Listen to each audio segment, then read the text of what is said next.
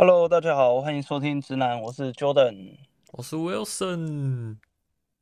诶，那我们这一集想再来聊一聊这种技术的相关的东西，宅宅话题，想要跟，对对对对对，所以我们想跟大家聊一聊这个 bug 的问题。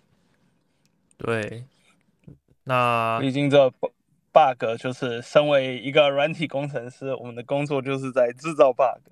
对，就是如果 debug 是一个除错的过程，那你在写程式就是一个制造错误的过程。对对对，我记得我之前看过一个迷因图，我觉得蛮好笑的。他说有一天老板走进来跟工程团团队讲说，为了奖励我们的工程团队呢，我决定每找到一个 bug，那我就发放五块钱的美金这样子。然后呢，工程师 A 说，哎，我已经我已经写出一台车了。然后另一个工程师说，哈，你太逊了，我已经写出一栋房子了。确实是 bug 是很多啊。那根据这个维基百科呢，就是说最早最早以前，爱迪生就有在一八七八年的信里面就有提到 bug 这个字，就是他用 bug 来形容这个 error，实际上其实是 error 嘛，但是他用 bug 来替替代这个东西。那大家可能比较熟知有听过的故事，就是那个就是在一九七一九四七年的这个。就是他们有一台叫 Mark Two 的机器。那以前的电脑其实很多硬体嘛，非常早年的电脑，对对，那很大嘛，就跟一个房间一样大。总之，他在出错的时候就发现，哎，有一只飞蛾飞进来，然后导致我们这个电脑机器运作不正常。是啊，他就在他的日记本上写下，就是说，哎，发现一个虫子，就是发现一个 bug。那从那之后，就是电脑上的一些错误，就是开始用 bug 来称呼它。对对对，好，我们这一集呢，特别也想和大家聊一聊这软体史上，也不一定是软体啊，软体史上有名的这些 bug 的存在。我相信大家可能最耳熟能详的其中一个，应该是这个千禧虫哦，就是千禧年的 bug。对，当然这个东西我们当时应该就没几岁，反正这东西我老实说我没有真的很深刻，我我有体体身亲身体验到这样子。对。虽然说确实是在生在那个年代，但是没有什么体验。对，但是就是很没有什么感，没有什么感觉。对，那这个千禧虫的 bug，那大主要就是说，因为呃，像他们一些西元纪年早早年的时候，他们通常会用两位数来代表，比如说什么九七啊、九五啊。那结果呢，九九到零零的时候，那一如果你只用两位数代表，那零零到底是代表一九零零还是？二零零零，那电脑就搞不清楚，那就可能会发生时光倒退的情况。对，对，所以那实际上，对，呃，就是我是觉得很多电脑 bug 都是类似这种情况啊，就是是是，我只看前面的 beat，不看后面的 beat，还是我只看后面的 beat，不看前面的 beat？对对对对对，那实际上这个千禧虫，呃，你要说有大规模的错误也没有那么严重，但是。事实上，确实还是有几出少少少数几个案例出现，就是一些比较像人微电脑之类的，就是呃，他们可能真的时光倒退，然后发现一些系统无法运作这样子。然后我后来看了一下，就是哎，我们下一个又有可能会遇到类似的问题是在什么时候呢？是在二零三八年，因为其实一般来说，我们这些电脑的。上面的计时，我们通常都会用那个 time stamp，就是用一个秒数或者是毫秒来记。嗯、那这个东西它通常从一九七零年的一月一号的半夜十二点，这个时间点叫做零。那从这个开始，每过一秒它就加一这样子。所以，例如说你从这个时间点过了过了一天，那它就写八六四零零，因为一一一一天有八万六千四百秒，嗯，类似这样子。所以。下一次会发生这个东西，可能就在二零三八年。也就是说，因为假设你的电脑里面是三十二位元的，那这个时候到了二零三八年的时候，刚好这个东西就会超过那个三十二位元可以表示的数值，所以在这个时间点，它就会又发生时光倒退这样的情况。嗯，因为现在几乎所有的电脑都是六十四位元啊，那它因为它是三十二位元发生的问题嘛，那可能变成六十四位元的时候就是。它其实只是延延迟发生，这是再延迟了一次。对，可是三十二位元跟六十四位元，毕竟那个就是差很多，程度是不一样。对对，到到那个时候人类还在不在都不知道。对，但总之二零三就是之前发生过这个千禧虫嘛，那是我们到二零三八年，就起码我们已经预见这个问题，到时候应该不会太夸张啦，就是应该不会有这么夸张的错误了。我我觉得老实说很难讲，因为通常这种错误就是因为现在现在很多系统大家都 expect 它不会有问题，然后现在的系统也都很紧密的这种就是共同协同工作这样子，所以你在这一整串系统里面，只要有一台有问题，那全部都会有问题。所以像我我觉得这也不好说，因为像当初那个 Windows XP 要要退退休的时候，这个东西就。你没有想到这这很多银行都用用这种东西，他们的 ATM 什么都都是用 Windows XP，那这这个就出现了一个问题，就是他们真的像微软，它它这个东西它要除役，但是它它也没有办法除役，就是它一直在延，一直延这样子，然后它也还要针对一些安全性漏洞，安安全性漏洞一直打补丁。对啊，我也是这么觉得，就是他们其实只是延迟它发生，就是一直延迟，一直延迟。是是是。对，所以我感觉可以延迟到什么时候了？update 看 update 到什么时候？对啊，所以我感觉可能有一些比较小型的装置，它可能年代比较久远，那个东西大家也觉得这个东西就那么久，年久失修啊，大家也不想修，觉得它现在会动，那我们就去让它动。我觉得这种东西有可能会发生。对，我觉得，而且尤其是。就是你一个 bug 一直不修啊，它已经嵌入这个系统很久了，你到时候要再修，就会发现它牵连的地方太多，反而会非常难修。对对对，非非常有可能就是当初知道这个 bug 的人早就都已经退休了、离职了，反正就就传到最后就祖传祖传秘方就失传了。祖传秘方，对啊，那我记得有一个那个叫叫什么知识负债吗？还是什么？对，就是总技术债，技术债。呃、哦，对，技术债，技术债，就是那个你的那个债就抵在那边，你的技术就抵在那边啊，他他就一直在那边，有点像一个肿瘤，就寄生在那边，然后后来你就越来越难处理。怕怕的是你这冤有头债有主，那债主还在都还好，怕的是债主已经不见了，然后这个东西没有写下来，这东西当初只在他脑袋里面。呃，我觉得巴西仔留给我的城市就是这样啊。他的那个城市有够庞大，有够乱的，然后有一堆 super class 哦。OK，那反正刚刚有讲到那个我们这个千禧虫就这个千禧虫事件嘛，后来是二零三八，这最主要是三十二位元跟六十四位元的问题嘛。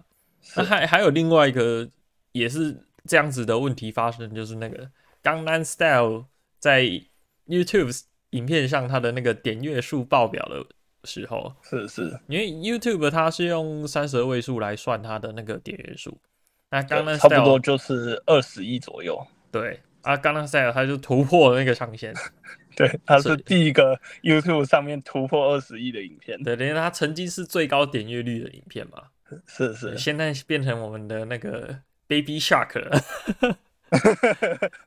对，呃，我这回回家都看到我们家那个小朋友在看那个 Baby Shark，一直在那边嘟嘟嘟嘟嘟跳。对，只是总之就是他是第一个突破那个数字的吧，所以他后来 YouTube 就改用六四位，那现在就变成超超超级超级大啦，应该很难再突破了。是是，对。那对啊，我是觉得好像蛮多 bug 都是类似这样的，就是我有去查那个诶、欸、最著名的一些大 bug 事件嘛，是是，感觉好像很多 bug 都是类似这种计算问题啊，就很刚好就是诶暂存器用的不一样啊什么的，像之前那个美国有一个那个什么亚利安五号火箭爆炸事件，是，它就也是类似这样，就是它本来是一个。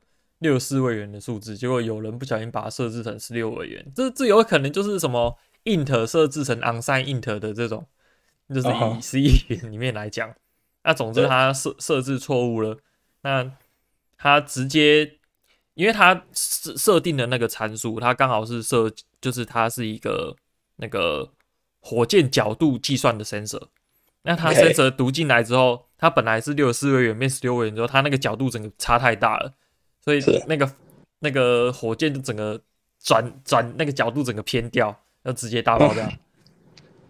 是是是，这就告诉我们，有些东西你你以为你做的东新的东西比较好，但是其实有些旧的东西，它既然能动，就让它在那里好好的动，你不要乱人家用十六位也是有道理的，你不要觉得你现在用六四位很 fancy，就把所有东西都改六四位。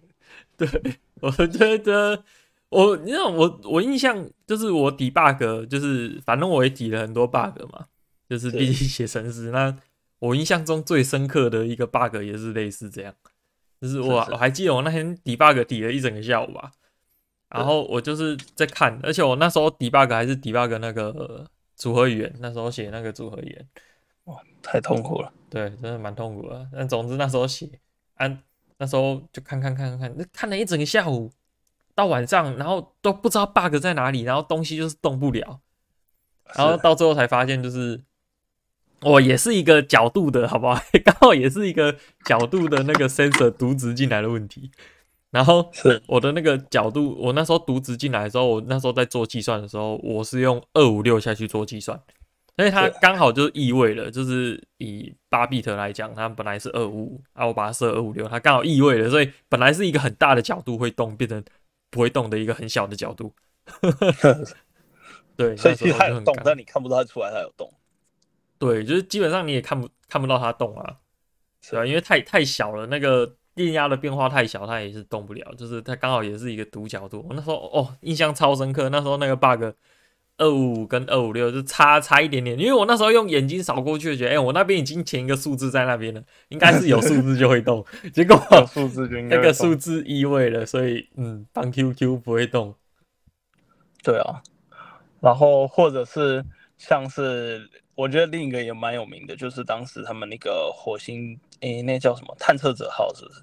嗯，对他们，他们那个一个机会无人无呃，对啊，机会，对对对，然后然后他反正就是一个呃无人算无人机吧，反正他就是在上面做一些火星的什么岩石啊，在上面探测啊，然后画地图这这类工作等等的。嗯，然后他当时也是也是出现了一个 bug，然后最后查明出来的原因就是因为他们里面有些人用的是英字，有些人用的是公字。所以导致说他这个在计算那个他要怎么走行的这种距离之类的，就就就算出来就会那个距离差太多，然后导致他就没有办法正常的工作。你知道我我让让我觉得我在那个维基百科上面有查到一个那个 list of software bugs，那他在这个 list 里面几乎就是以以太空。著名 bug 来讲占超多，我觉得大概就是大家花很多钱在这上面，然后 一次炸掉就损失很多钱，所以就是好像关于这个什么呃火星，刚才讲火星嘛，或者我刚才讲那个火箭发射，好像基本上都是跟外太空相关的 bug 是比较有名的。是，是，嗯，而且刚才那个单辉换算让我想到，就是我不知道你有没有看那个，就是那个。National Geography 那个国家地理频道会有那个关于失事飞航失事的那个报告，就是他会去探探明说，哎、欸，这次飞航失事是因为什么原因啊？怎样怎样怎样？那我印象很深刻，就是其中有一集，他他讲的就是这个，就是他也是公制跟英制，就是加仑换公升的时候换算错了，因为飞飞机它通常不可能满载起飞。你要满载起飞的话，它飞机重量太重，然后会很耗油。它飞到目的地，那个油可能还剩很多，这样就很浪费。因为那个重量也是成本。是，所以他们那时候工资换英制在加油的时候就加错了，所以还没飞到目的地就没有了。就是所以才造成那个失事原因呢、啊。对啊，然后。呃，我看到另一个跟飞航有关的也是，就是他那个波音七八七，就是他说你每两百四十八天你你要把你的系统重开一次，因为它上面有个计数器是在记它开启了多少秒，所以假设这个东西异位了，就代表它会出现一个负的状况，然后负的这个秒数就会导致这些呃其他系统。觉得这个东西有问题，然后它就会全部重启。所以如果你在那个两百四十八天，如果你还飞在天上的话，它有可能飞到一半全部重启就会下来了。哇，这个就有一条那个说就是该来说，你这个备份计划机每每两百四十八天要重重开一次。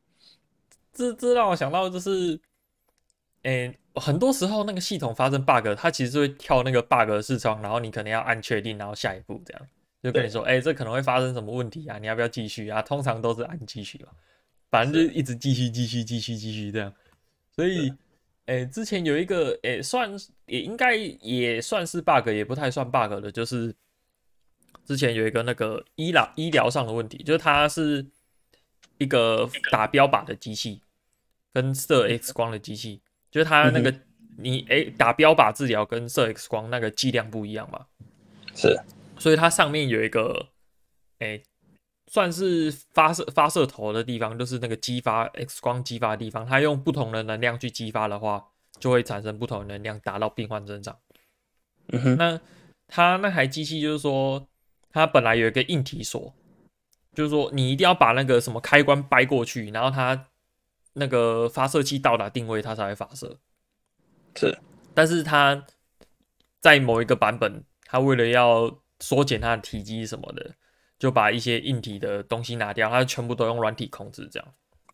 嗯哼，所以它那个 bug 就是说，它在那个发射器还没转到定位的时候，那个开始射，对，就开始射。结果那个病人病人本来要接收可能。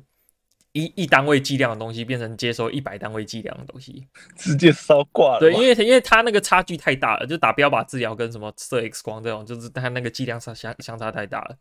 啊，那个一打下去，那个病人感觉有问题，所以那个病人就把身体就就起来嘛，因为感觉很痛，因为剂量不对啊。嗯、那个在隔壁房间的那个操作人员，因为他也没有看到病患，因为要隔离嘛，因为他是有放射线的东西。然后他就看到那个那个视窗跳 error，哎，怎么 error 了？啊，时时常也会发生这样的事情，就是哎，可能就跳什么 error 啊，可能基本上都是无关紧要，因为他本来就有这个 bug，所以那个操作人就就按继续，结果 又直接打下去了。然后那个人就是，结果就是那个人他吃了太多剂量，然后医生看了发现他皮肤就是红肿嘛什么的，那感觉好像就是。当下发觉不了太大问题，因为辐射线伤害就是基本上你当下看就是红肿啊、痒痒的这样，就是你从皮肤外看不太到什么问题，因为它直接打在细胞上面。对，是啊，总之那个人最后是我记得是不治了啊，对，就是有点就是这个医疗疏失，应该算是设备厂商有一点问题啊，对，但总之也是。就是有时候这个 bug 真的是，就是你不看它是什么 error 啊什么的，就直接按 enter 还是蛮危险的。对，是。但但很多时候，你除了按 enter，你没有没你没有别的东西可以按。我觉得有时候这也是设计上的问题。没有，也就是按取消嘛，就不要打嘛。是是，对对，我相信他们那种医疗设备一定都会有什么紧急终止的按钮了。对，我觉得。这个 error 的这个按钮也是蛮重要的啊，是是。然后像这种关于这种 error 按钮的，还有就是那个一九八三年那个苏联核警误报事件，知道吗？这个我没有看到。它其实严格来讲也不太算是 bug，就是它其实是就是也算就是一个 sensor 的误判啊，就是它有那个，就是那时候美苏美冷战嘛，嗯哼，那。苏苏联它有那个侦测核子预警的那个卫星，是他就会侦测说，哎，美国是不是射核核武过来的啊？那他是不是也要射核武回去啊？这样子，嗯哼。那那时候有一个我们这个保卫世界和平的军官，他叫斯坦尼斯拉夫彼得罗夫哦，非常 对，总之他就是算英雄嘛，因为他那时候就判断说，哎。发现有五枚那个美国的那个洲际弹道导弹打过来，可能是核武。啊，他那时候就觉得这个东西应该是误报，因为你要进行核打击的话，应该是更全面一点。你射五颗过来，这个苏联马上就射回去了。对，射五颗太少了。对，所以他觉得这个应该是误判，所以就决定就是说。哎、欸，不发不发射核武回去，不然的话，可能就第三次世界大战了。是，那这个就是他最后是判断正确啊，最后好像是因为就是云层的反光导致他那时候卫星感测到的时候，感觉是有那个飞飞弹这样子。是是，对。我觉我觉得还好，那个误判是就是他只判断了五枚，如果他判断有五百枚的话，那就射回去了。对，那时候就真的是就就蛮危险的了。就他他也不是说什么哎异位突然数据又变很大还是怎样？对啊对啊对啊，把把你判断整个判断错。对啊对，不然你你一个一个一位他跳一下，例如说什么你十六十六位元的，那他可能就跟你讲说三万多美，直接直接撤回去了。对啊，这个也是蛮麻烦的啦。那 Jordan 呢？你你有没有印象中让你，你毕竟你写的程式一定是比我多嘛？你有没有对你自己写的程式什么有什么很印象深刻的 bug？就像我刚刚 debug debug 很久的。啊、抵很久，我今天才抵一个很久的，抵完最后发现我少加了一行东西。刚刚才发生最新鲜的，就是说我我本来在测试一个，嗯，其实其实现现在这这可能就牵涉到很多技术细节，所以如果你正在开车或是在做一些不能睡着的东西，那你就要 对 要我们这次有提前 clean，对对对，我们要提前 clean 一下。反正反正总之呢，其实现在的软体很大一部分你根本不知道这个物件从哪里建建立起来的。就是因为我们很多做东西都会用所谓叫做 dependency injection，就是它它帮你管理这些物件的产生就对了，所以你其实你根本不知道是哪里产生的物件，就你以前以往写程式，你通常会自己 new 一个物件，然后 new 一个物件你就用这个物件，对，类似这样子。可是这样很容易有记忆体的 leak，所以我们现在大大多数行业主流都是用这些呃 library 去帮你做管理。嗯嗯。然后我那时候就在，我在 debug，我就做一个东西，我在我正在写那个测试，然后我就怎么测这个东西都是空的，我想说不对啊，我就第一行我就跟我一样，就是看看到这个东西明明就有在那边，为什么是空的？我第一行弄这个东西 出来，第二行把东西加进去，第三行测它是不是空的？哎，怎么是空的？然后我就在那边 debug，为什么是空的？不可能啊！那我就那边弄了看看了老半天。就不可能，我就前前后后都看了，就不可能是空的啊，就绝对是有东西啊。然后最后发现，哦，原来我少加了一个它那种所谓叫做 scope，就是说他们他们两个物件的生命周期。嗯，哦，我少加了这个 annotation，导致我正在测试的那个东西物件跟另一个它实际上去用到的物件，它是两个不同的物件，所以我实际上测试去测的那个物件是空的，没有错。因为我实际加的是另一个物件，就是它两个不同的物件。哎，你你现在是写写哪一个 Python 吗？还是 C 还是 Java？Java，Java，Java。我觉得，对啊，我觉得，哎，应该算是之前说这算什么软软性语言啊？强性强强形态吗？哦，强形态，它应该算是什么弱形态的，对不对？Java 不算弱形态啊，Java 是强形态啊。但是我怎么 Python？Python 就是弱形态，这 JavaScript。我怎么觉得 Java 写起来很很弱形态？哈？我的感觉啊，因为它有些东西就是随便定义都会跑。怎么可能？你给我一个例子好不好？因为因为它很多东西都是用 var 下去定，不是吗？然后它那个味儿又可以变来变去。你讲的是 JavaScript，不是 Java。哦，好，我的我的误会，我的误会。嗯，虽然 Java 现在也有味儿但是，呃，没有没有那么弱了。因为你讲的这个问题，我感觉我在写 Python 的时候，确实是蛮常发生的。就是，嗯，你感觉你用的是这个东西，但实际上你又不小心变出了一个新的东西，所以这个东西现在还是空的，对，没有跟原本的那个东西建立连接。是。对，然后我在写 Python 的时候也会遇到一个另外一个问题，就是那个浮点数的问题，就是你说一某一个东西，浮点数超烦，你加过去再加回来，奇怪，零点九九九。对啊，是因为想说，哎，乘除了，乘除比较容易。这个东西等于二，然后你把它 print 出来之后就是二点零零零零零零一这样，就是，所以它不等于。对，就是你们想说，哎，这个这两个东西不是都等于二吗？为什么不等于？就是，哎，对。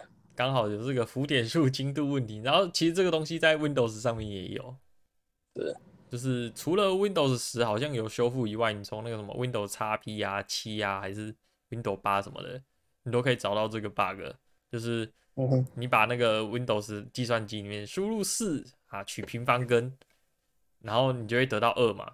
但是你用这个平方根后的东西再去减二，这时候你会看到不是零，就是零点零零零一这样。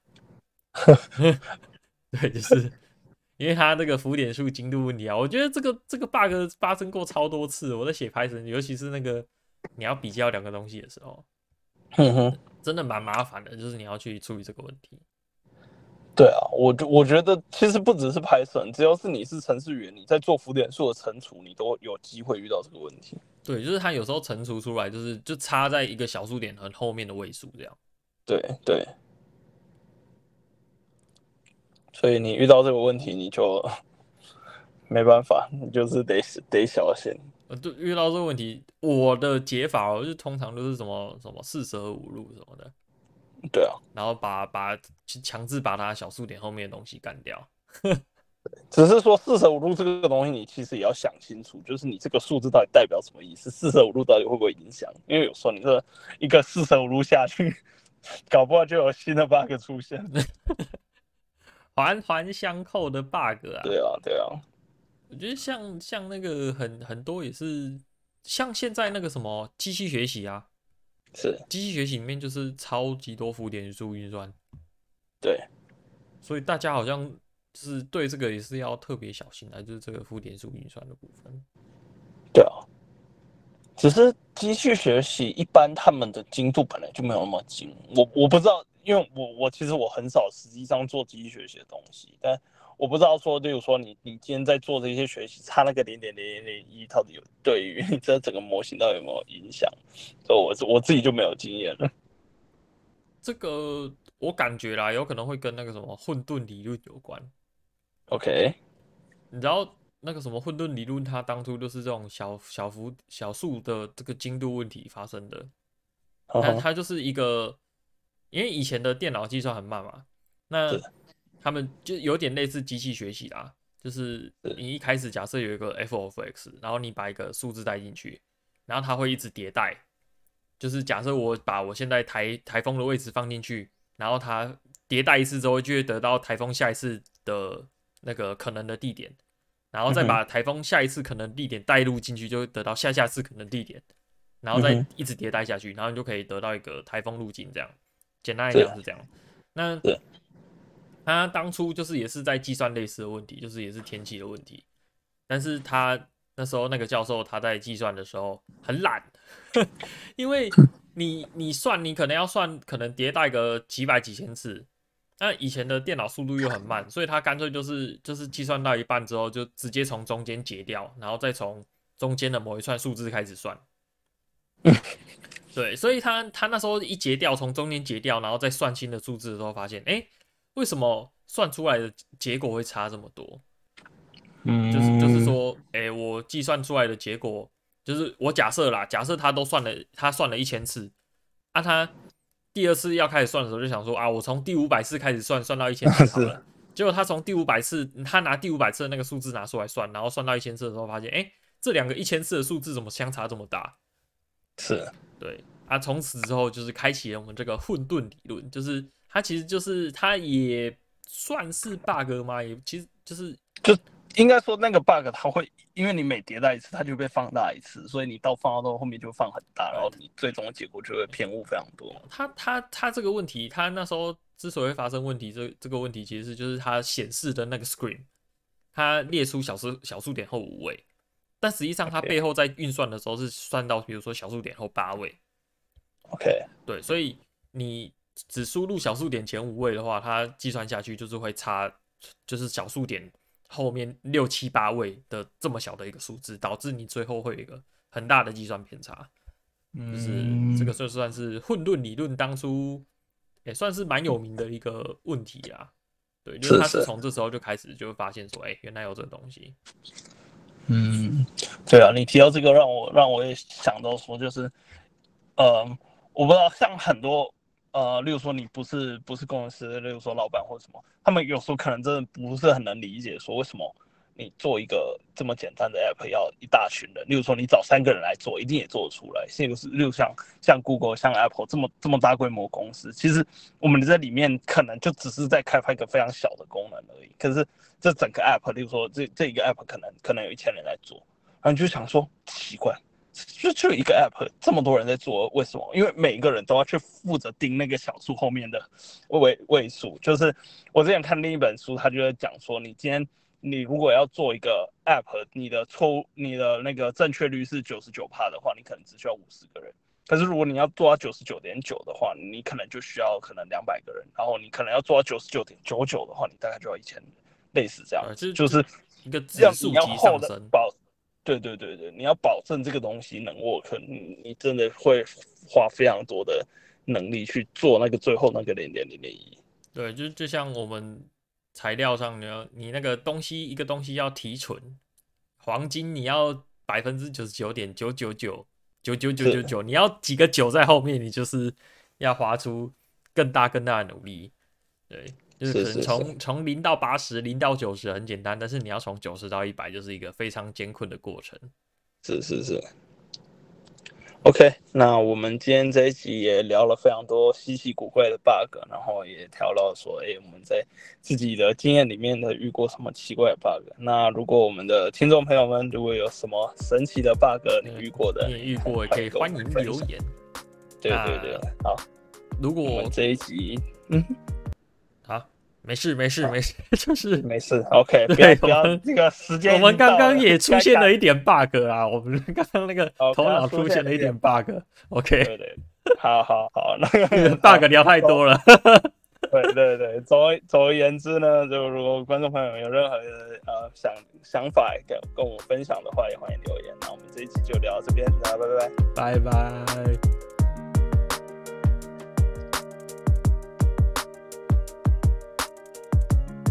もうしや。